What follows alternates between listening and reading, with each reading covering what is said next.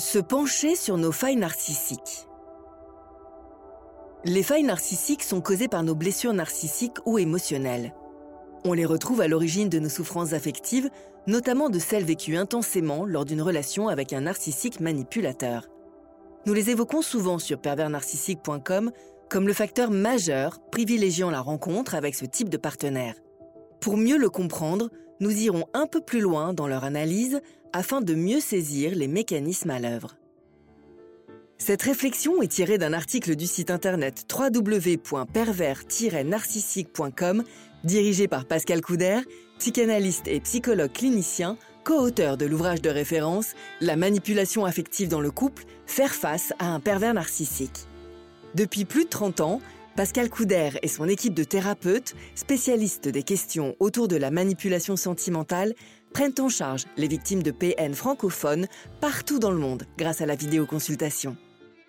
Rendez-vous sur pervers-narcissique.com pour accéder gratuitement à une multitude de ressources précieuses. Narcissisme sain et narcissisme abîmé. Le narcissisme est un concept psychologique mis en lumière chez Freud.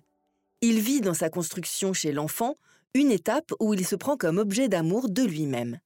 Aujourd'hui, il définit davantage l'amour de soi, qui concourt à la construction d'une personnalité solide et bien ancrée dans le réel. Les failles narcissiques s'opposent donc à un narcissisme sain, celui des sujets qui s'aiment suffisamment, se respectent et s'estiment à leur juste valeur. Ils savent qu'ils ne sont pas parfaits, mais s'acceptent dans leur globalité.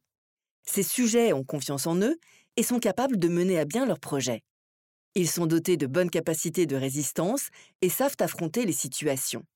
Ils résistent donc à la critique et aux inévitables chocs de l'existence. Ces personnes peuvent aimer les marques d'attention, mais n'en sont pas pour autant dépendantes. Elles restent capables de donner comme de recevoir.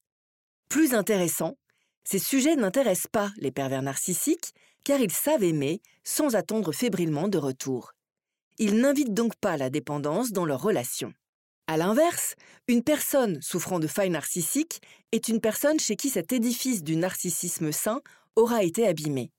Cette blessure a souvent lieu dès les premiers âges de l'enfance ou à la suite de blessures répétées à l'âge adulte. Le narcissisme est très lié à l'identité en psychologie. La particularité de ces personnes est qu'elles ne sont pas parvenues à construire solidement la leur. Un trait saillant qui frappe chez elles leur thérapeute est souvent un décalage entre leur personnalité qu'ils perçoivent comme ayant de la valeur. Elles donnent aussi une image dépréciée d'elles-mêmes dans leurs propos en thérapie.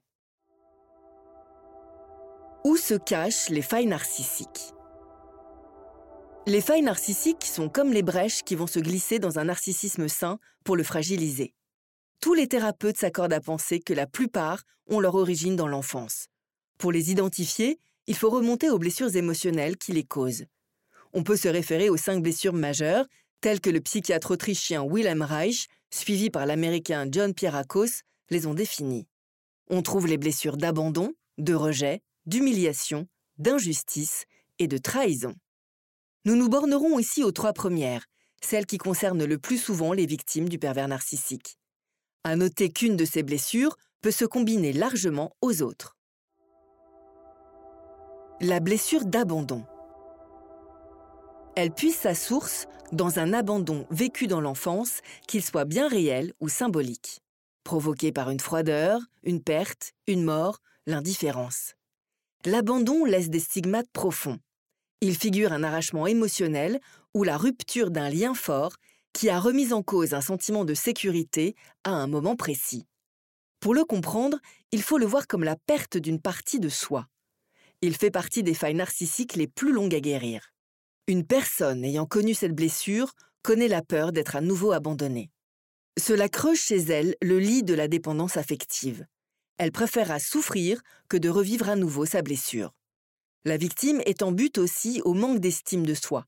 Elle se sent souvent transparente et provoque parfois des ruptures pour prendre les devants face à sa peur d'être seule. Un être manipulateur sent la faille narcissique causée par la blessure d'abandon chez sa proie lorsqu'elle a tendance à se saboter, peine à aller au bout des choses et ne s'aime pas profondément. La blessure de rejet. Elle est présente chez les enfants qui n'ont pas été désirés, dont le sexe n'était pas celui voulu par les parents ou dont personne n'a eu le temps de s'occuper. Elle fait partie des failles narcissiques qui mènent à se sous-estimer, à chercher à atteindre à tout prix la perfection et à obtenir la reconnaissance des autres.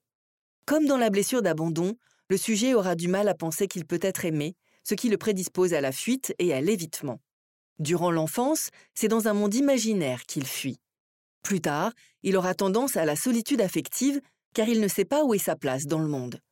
Plus le rejet aura été grand, plus la dévalorisation risque d'entraîner aussi un sentiment de honte. Une blessure de rejet attire les manipulateurs en provoquant un besoin excessif d'être entouré, considéré et réassuré. La blessure d'humiliation. Cette blessure atteint les enfants entre 1 et 3 ans lorsqu'ils prennent conscience de leur corps et qu'apparaît chez eux ou chez leurs parents une forme de sentiment de honte. Elle est aussi toujours présente chez ceux qui ont subi des abus sexuels et des maltraitances physiques. Le sentiment de honte va perdurer et affecter le socle narcissique de la construction du sujet. Il en résulte chez lui de forts sentiments d'indignité, de culpabilité et des complexes d'infériorité. Plus tard, il aura tendance à culpabiliser et à se dévaluer continuellement. Il peut même aller jusqu'à se punir en menant une vie déréglée où les addictions guettent. Il conforte ainsi sa mauvaise image de soi, facteur qui le pousse facilement à être attiré par un partenaire toxique. Un être manipulateur recherche cette blessure narcissique chez ses proies. Elle les rend prêtes à tout pour lui, ce qui flatte son besoin d'être adulé conséquent à son narcissisme pathologique. De plus, la propension à s'effacer et à se minimiser chez ses sujets servira plus tard de base pour instaurer son emprise et son harcèlement. La thérapie permet d'opérer un retour sur son passé et d'exhumer les blessures qui poussent à tomber dans les bras d'un manipulateur pervers narcissique. Le but sera de les accepter et d'apprendre à en guérir par un vrai travail sur soi. Selon leur gravité et leur ancienneté, le travail peut être long, mais reste au final inestimable.